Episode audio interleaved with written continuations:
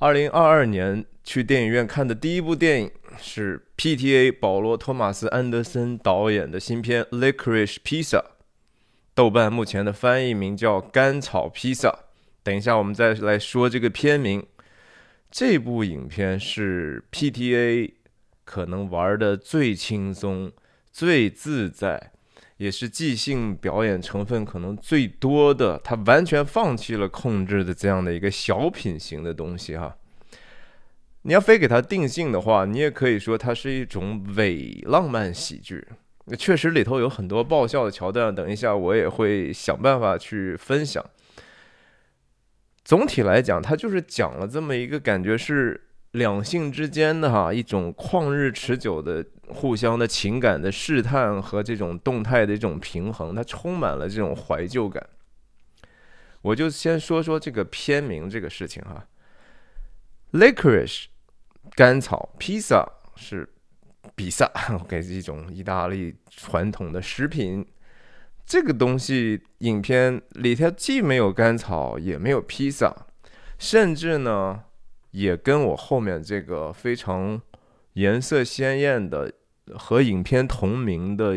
一度很火的在南加州的一个唱片连锁店没有直接的关系，但是我相信这个片名是从这个连锁唱片店来的。保罗·托马斯·安德森故意用了一个和影片看起来没有直接关系的片名，我想这是一个故意的安排和设计，其实就是要提醒大家。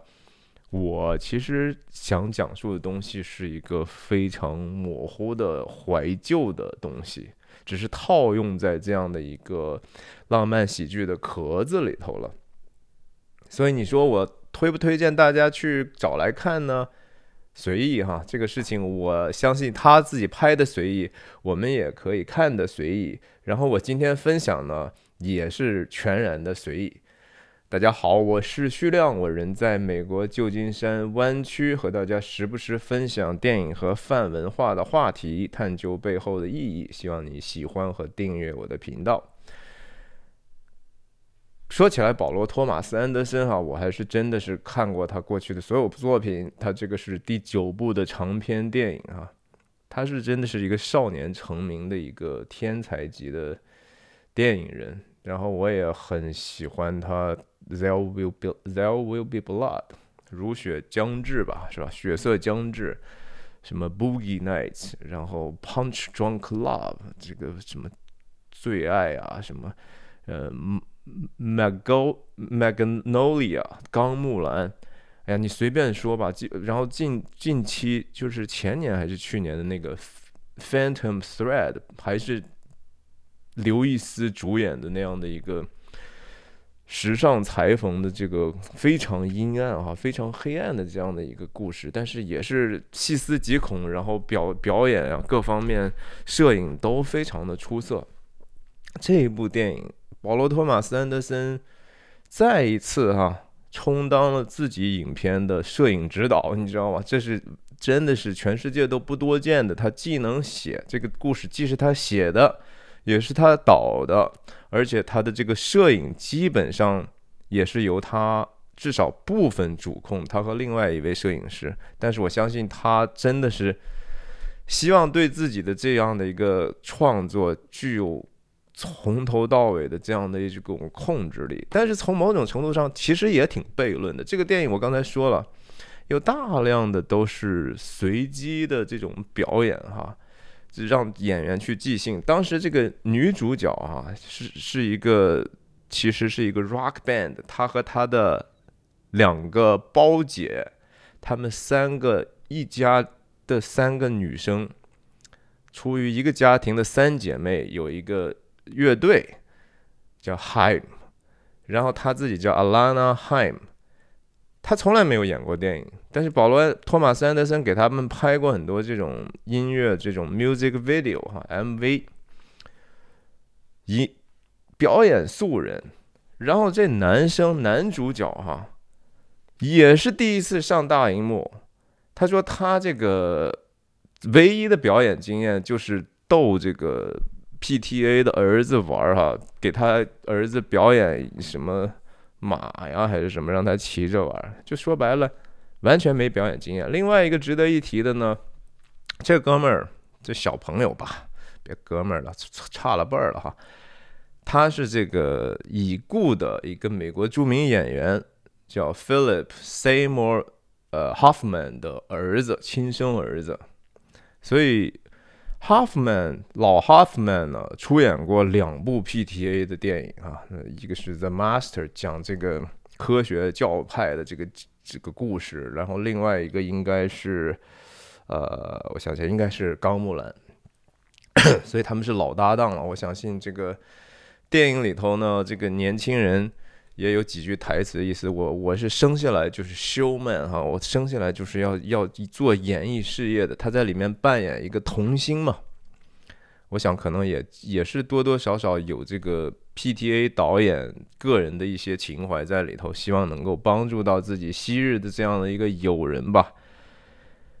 他们这个表演，在这个一些访谈里头，女主角就说了，说这个 PTA 告诉我的。第一条啊，最重要的一条就是 Don't break，你就不要停下来哈。我没有想看，你就一直给我演下去。所以他要有大量的这样的即兴的表演。其中我印象最深的一场，我一看就知道那是一个即兴的表演，是这个女生她有一天带着一个男朋友回了她家。她在影片里和现实中都是一个犹太家庭的女孩，她带了一个也是犹太男生回到家呢，结果。在餐桌上，这个他爸爸就说啊，来，我们用这个我们传统的这种，呃，宗教的祷告来给这个开始这个晚餐吧。哎，结果呢，那那男生就说呀，对不起，我是个无神论者，是吧？所以我不能做这个事情。然后全家人就震惊在那儿，当时就震惊了。然后送走这个男生之后呢，啊，当然还有其他的各种很搞笑的一些吵闹，关于切包皮啊，一些犹太人的一些梗。再回来，这这女生就发飙哈，跟这个全家见谁怼谁哈，就看见姐姐说你看什么看，说你你又开始想我是不是就觉得我老是把这些不靠谱的男朋友带回家，是不是你肯定是这样想的？You think because you think，那些话就是说真的是突然之间就是你不不可不太可能是能真正写出来的哈，你个你个思想家，你就是一天想，很有意思，我相信这个。这种随意呢，是真的是贯穿始终。然后，但是也同时看出来，就是说，PTA 有一种能力哈，它可以把这些没有表演的这些人呢，让他们进入一种完全。不会不真的没有表演痕迹的一种状态，这实在是非常非常厉害。大家很多大家聊电影的人总是喜欢说啊，电影里头控制的，比如说就是摄影了，这个摄影机的走动啊、运动哈。PTA 也是这样的，PTA 当年的他早期的一些电影，确实是在技术上就是经常开场镜头都是斯坦尼康或者是滑轨的很复杂的调度。但是他后来这些年呢，他的电影就越来越简单，越来越简单啊。在这个你看这个《Phantom Thread》那个裁缝这个时尚的这个故事里头，那些镜头能不动就不动啊，那个所有的画面那个布光能简化就简化，就经常都是单一光源的。就是说一个一个年轻少年后来慢慢返璞归真的这样的一个倾向，这是我在 PTA 的这个作品里头的一个感受了。当然，这个故事本身哈，就是它它它是一个讲述这个美国一九七零年代前前半部分的一些时期的故事哈，里头有一些我的邻居朋友。他也也是差不多那个时代，和这个影片里头的这些人差不多一个时代过来的，所以我问了他很多关于当时的一些情况，他说真的就是这样，他看的这个电影是非常非常过瘾，非常非常喜欢的，所以这电影真的蛮小众的哈，我不认为说很多的观众可以真心能够去欣赏到里面的那些微妙的文化上的东西，比如说这个。呃，石油禁运，当时石油第一次石油危机的时候，有太多的人就是实在是加不上油啊，这个这个事情，呃，很令很多人记忆犹新，然后就被这样比较随意的编排进了这个影片里头。呃，我相信确实是很很难让非美国的观众，甚至说美国新一代的观众能够共情的。影片呢？又再一次是用这个三十五毫米的这个胶片拍的啊，这也是 PTA 这个他钟情于这样的一种画质，看起来真的不一样，特别是在电影院里头看，那真的是。还是有有老电影的这种感觉，用这样的一个介质来表达这样的一个怀旧主题，可能也是非常非常的合适的。那影片特别出名的，当然就是说当时人们的这种衣着和这种习惯哈。大家可以看到这个影片的这个海报上，其实这个女生就是不穿内衣的哈，没穿内衣。呃，我的邻居也告诉我说，那个时候的英美可能之前的这种民权运动的影响，然后年轻人的这种性解放的观念，确实在当时的高中、中学里头，这个不穿内衣的这个女生实际上是很多的哈。虽然说很普遍，当然他对这个 当时的小年轻的这些男生，他们是。不可能不注意啊，而且只是说没有觉得说那么叫 slutty，大家都普遍作为一个这是一个社会的正常的一个呃衣着的标准，没有太多的评价。但后来很显然，这个风潮在那个一段时间之后还是会停下来了哈。影片的这个女生，其实在她生活里头还真的是人家也是明星呢哈，其实也不算太。这还是挺挺美的，但是在影片里头可能是一种故意的，就是不给她怎么太多的化妆，然后这种特写经常就是强调他们这个脸上这种青春痘啊，这种各种各样的瑕疵。这男生也是哈，就是呃，然后经常汗津津的啊，用这样的一种很具体的，然后很血肉的、很青春的、不加修饰的这种东西。就展示给给很多观众，我想可能也是也是这个电影会非常非常小众的外部的 appearance 之一哈。总之，他 PTA 自己哈，这这是导演本身。PTA 现在他是七零年生的，所以也五十二了。他他二十几岁就已经拍出来很令人震惊的一些电影了哈。他他自己本身生活在这个。大洛杉矶地地区的一个叫 San Fernando Valley 哈，圣费尔南多谷嘛，他其实拍的很多的电影都是跟他生活的环境是息息相关的，这个也是挺有意思的事情。美国另外一个和他差不多年龄的叫亚历山大佩恩的一个，我也很喜欢的一个导演，前前些年拍过一个 Nebraska 哈，也是美国的一个州，因为他就是那儿来的。你看他拍的，即使是很差的那些电影，比如说。我不太喜欢的这个 downsizing 的那个电影，也是亚历山大佩恩，还是经常会引用他们自己本地内布拉斯加那个州的一些文化的东西。呃，PTA 也是，呃，其实科恩兄弟也是，就是说电影人他终归还是会在意自己从小青春那些记忆。就像电影中国导演，其实姜文他就他，我觉得他最出色的电影还是可能。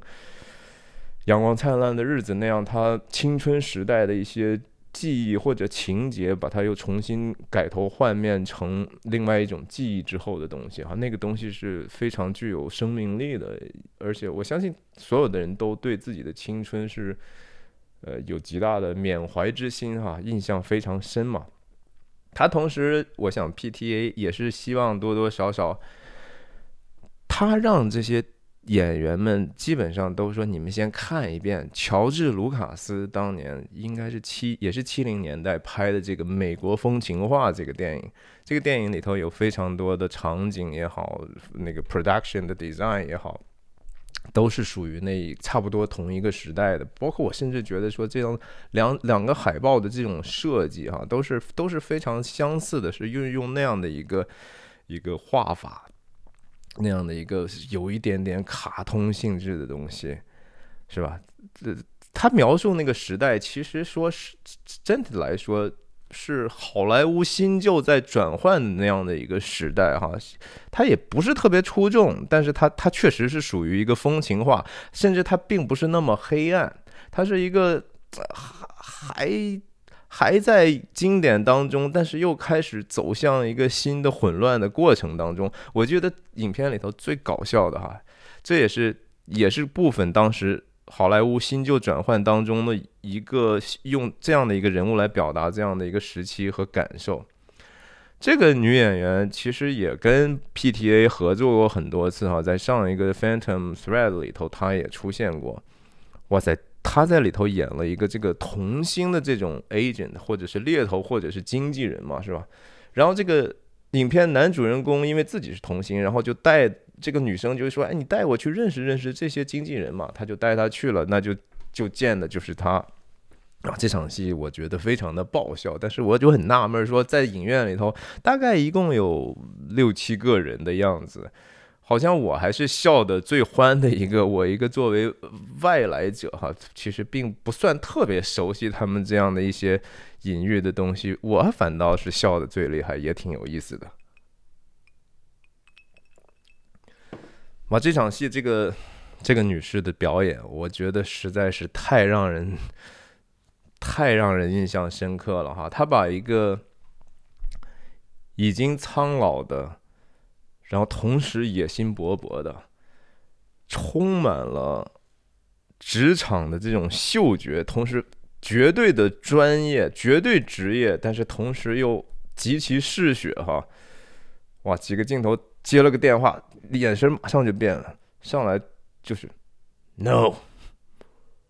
然后你看他那个肌肉的那个动作的变化啊，在这个大荧幕上的一个特写，哇，真实到就是我我在生活中我觉得我见过这样的人，就是他们在职场上，无论是说这种房地产的中介也好哈，他他在这个快速的计算一个买卖，我到底应该怎么样去让自己利益最大化的一个过程，哇，看的实在是让人永生难忘。非非常非常非常的棒，然后这两个男女之间哈，经常就是他们在争执的东西。这个女孩比这个男生呢大十岁，他们怎么认识的呢？是因为这个女孩是在这个学校里头给这个高中生拍照的，她自己是就那种给给高中叫 yearbook，每年都有一个学校的这种。叫什么纪念册吧？大大家的所有的学生都会有一个合影和自己的照片嘛。他就参加了这样的一个公司，是人家的助手，然后还被那摄影师还拍屁股哈，经常就是这里头有大量的可能在当代来讲非常政治不正确的一些东西。也说起来，我等一下再说这个问题。反正这个男生呢，十五岁，当时这是女生二十五岁，男生十五岁。然后这男生就是说非常的老练哈，有各种各样就是叫叫 pick up line 啊，就是怎么能够跟女女女孩搭讪的那样的一个，十五岁就游游的不行，而且他还也挺得体的。关键是，这个我的邻居也说了，就是说这个也是那个时代的一个精神哈，就是那个时候其实。人们更加把这个小孩当成大人看，而不是说说哎呦你小了我要保护你哈。那个时代就是有充满了创业家的精神，连小小朋友出去之后可以。真的是和大人平起平坐谈生意。这个电影里头，这个男生也是这样的。这个男生是一个在影片里头具有很强的一个企业家精神哈，他经常就想创业了。我一会儿要做这个水床生意，一会儿我要做这个 pinball，就是那种拉的那种游游艺的那种球的那种呃游艺室的这种生意。这个女生也就是因为被他这样的一种素质所吸引，这男生同时又具有这个。所有男生所具备那种很不靠谱，是吧？然后呃很幼稚，但是同时在商业上有一种很好的嗅觉，哎，非常反正挺奇妙。你在生活中，你你会觉得说，我们的青春好像身边也有这样的人，呃，这是跨文化的一些普世的那种感受。他并没有给出来一个所谓的答案或者怎么样，但是就是。他们互相吸引，这男生从一开始就追求她，这女生就半推半就，反正他们始终也没有真正的好过。然后整部影片没有任何床戏哈，就是没有任何两个人任何的亲密的场面，然后就是若即若离，若即若离。这女生动不动一会儿就哎呀回来给他当成他的事业的搭档，然后他们偶尔也会有一些两个人的腿哈，在那个桌子底下也也会。靠在一起，然后也也不想分离，但是又没有真正产生什么真正的火花，一直到影片的最后，慢慢的构筑起来那样的一个张力，最后又释放，呃，挺有趣味的吧？就这个电影实在是很难形容它是一个什么样的东西。刚才说到这个 Jerry 的这个这个男生叫 Jerry 哈。Jerry 是真的挺有创业家精神的，企业家精神的。我我的邻居告诉我说，那个时候真的随便小孩出去，你只要说你能够用一个比较 professional 的态度跟人说说啊，先生，我想怎么怎么样，大人就会尊重你，然后也会说呀，什么事情都是有可能。那个时候美国是充满了希望，遍地是机会哈。用周星驰的话，真是遍地是金钱，到处是女人，是那么样的一种呃开荒的那个。资本主义还在蓬勃发展的一个过程阶段，可能和现在真的非常非常的不一样了哈。现在感觉年轻人就是，呃，暮气沉沉的哈，也觉得说这个世界很难再成功，没什么机会了，然后就 就躺平了哈。这这个这个时代很不一样，这是一个拒绝躺平的时代哈。还有一种叫 can do spirit，就是什么东西干呗，对吧？咱们干。咱们咱们尝试一定可以的。你像这女生后来，然后这影片里头涉及到大量的对当时一些真实人物的一些指涉，甚至是直接的只是改了一个 first name 哈，然后有的用的就是全名，有几个很大的明星哈。首先这个叫叫什么 Bradley Cooper 是吧？在这里头演了这个芭芭拉·史翠珊的这个男朋友，一个一个其实。真实的原型是一个非常爱拈花惹草，然后惹得一身骚的这样的一个，他好像是搞这个化妆还是发型的这样的一个人。哇塞，这个这个家伙演的这些这这几个桥段，也是疯狂到有一点点像昆汀塔伦蒂诺呃好莱坞往事的一些一些感觉哈，就是是既夸张又真实的那样的一种 bigger than life 的这些呃在。在在在他们的这个事业圈子里，当然就很正常，但是放在生活中，你就觉得这这这简直是变态嘛，对不对？但是非常的好笑。然后肖恩潘这样的大腕在里头演一个有一点点快到他事业末期的这样的一个好 好莱坞黄金时代演演员的这样的一个末期时代，然后非常自我中心哈。每次他他其实多多少少这个影片女主人公。被他吸引了，因为他还是带着一个明星的光环，但同时 跟他一起吃饭，他慢慢这个女主人公就发现啊，他只是这个肖恩潘演的这个角色投射自己往日的光环、往日的荣光的一个工具啊。其实人家永远都在自说自话，没有给他任何的注意力。然后他在这个给人竞选的时候，当时也是一个真实的洛杉矶的市议员。这个市议员好像服服务洛杉矶好像超过三十年还是四十年的一个市议员，也是一个到了晚年的时候才出柜的一个同性恋，呃，是一个真实的一个政治人物。他帮人家去做人家的这个竞选市长的这个 campaign 哈，这个选战。也是这个市长就把他把这个女女主人公就当成了这个自己这个同性恋身份的一个 cover，然后让他说，哎，他其实是市议员在和自己的男朋友吃饭，然后但是他不想被人撞到，就说啊，原来你是是不是有点呃性取向的问题呢？然后他就把这个女生男女主角叫过去，然后说你跟他一块出去吧，这样显得好像他。我约见的这个人并不是一个同性恋。总之，就这个女生在生活中也是处处的，就是被非常轻蔑的、简单的利用了一下哈，尝过这个生活中的这种呃各种酸甜苦辣啊。然后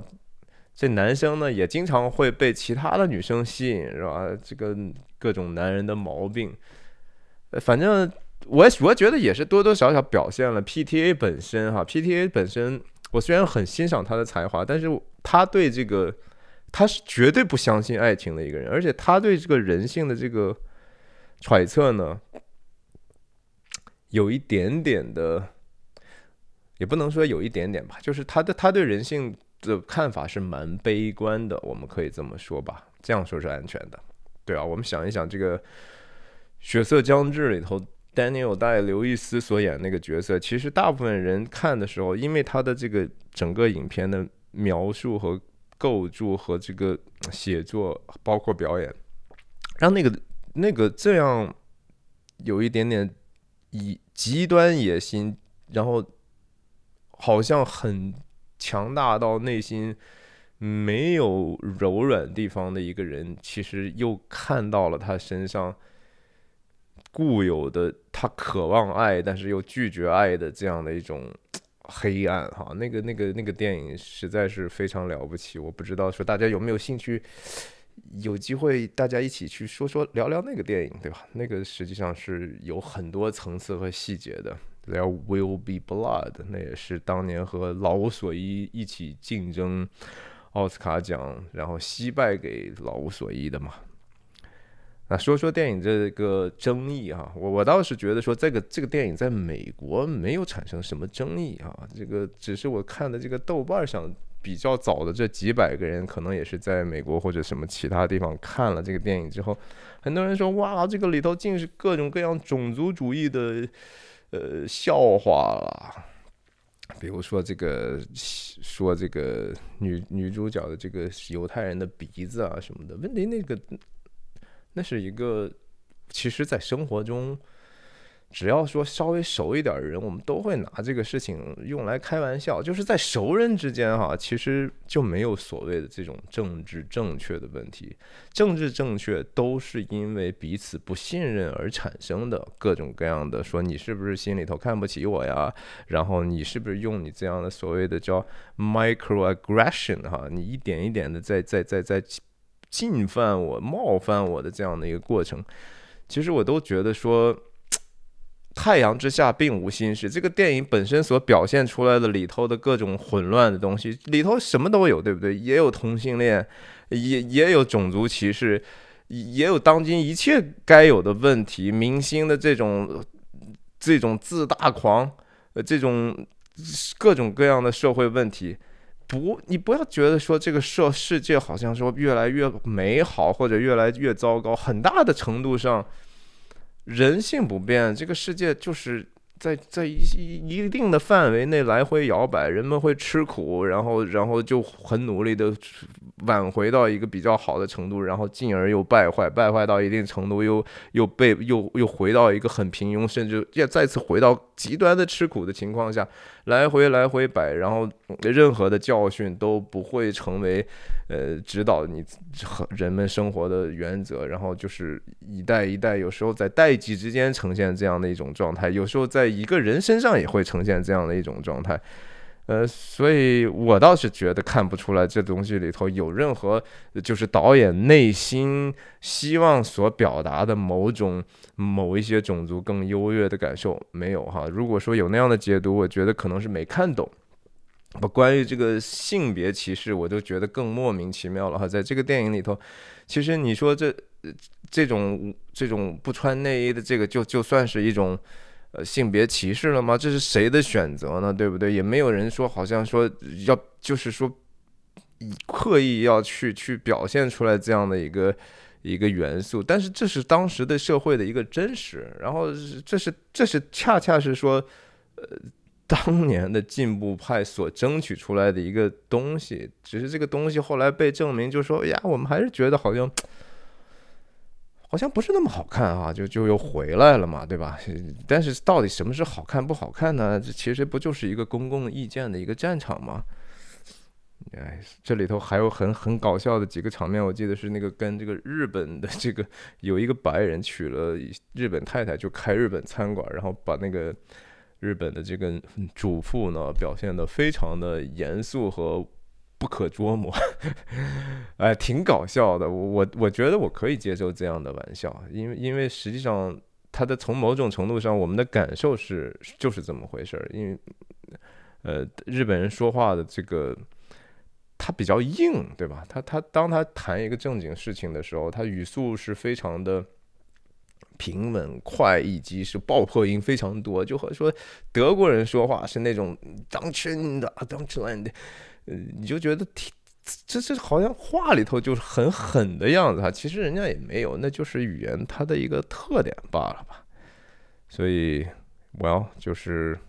还有他大量其他的隐喻，什么小李的爸爸，DiCaprio，嗯，莱昂纳多，小李的爸爸在里头。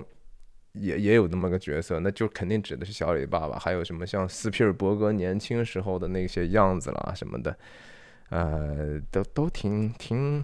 怎么说，很小众。但是你看吧，自己觉得有意思就看看，没意思真的也不必要看。甚至我我估计我这个视频也没什么人看。那 anyway，这是我二零二二年看的第一部电影，分享给大家。下次再见，拜拜。